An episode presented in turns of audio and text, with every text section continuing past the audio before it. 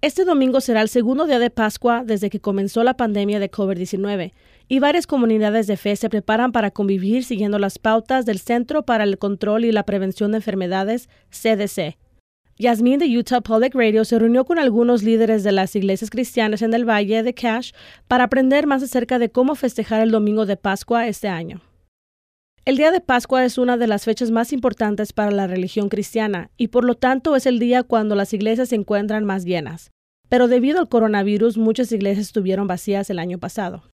Gracias a que los casos han disminuido y con la vacuna disponible, algunas congregaciones se preparan para reunirse en persona este año siguiendo las indicaciones del CDC.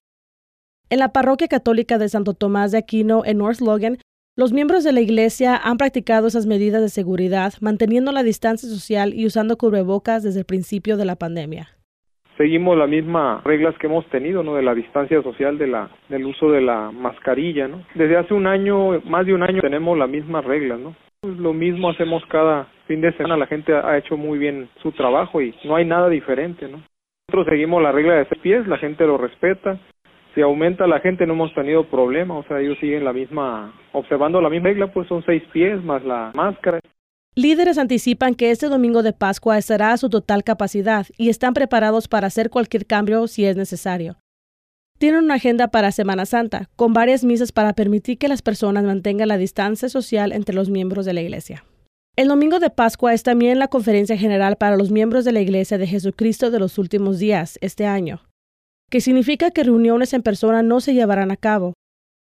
Henry Vera es el primer consejero de un barrio obispado del Valle y dice que aún están ayudando a la comunidad a recordar, celebrar Semana Santa.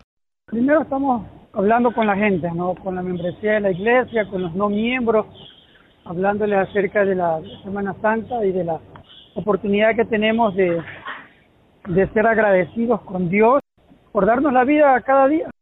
Vera nos comenta cómo esta pandemia nos ha quitado mucho, como nuestros seres queridos que hemos perdido por COVID-19, pero que este virus también nos ha unido más en humanidad y nos ha dado un corazón más noble para buscar a Dios en esos momentos de necesidad. El COVID ciertamente se ha llevado vidas, también ha servido para ayudar a otros a, que sus corazones se, vuelquen más al Señor. Referente a adorar al Señor en persona en otras semanas, Vera dice que aún están tomando precauciones e invitando a todos a participar en sus servicios. La gente todavía puede asistir ya con, esta, con las medidas que se están tomando.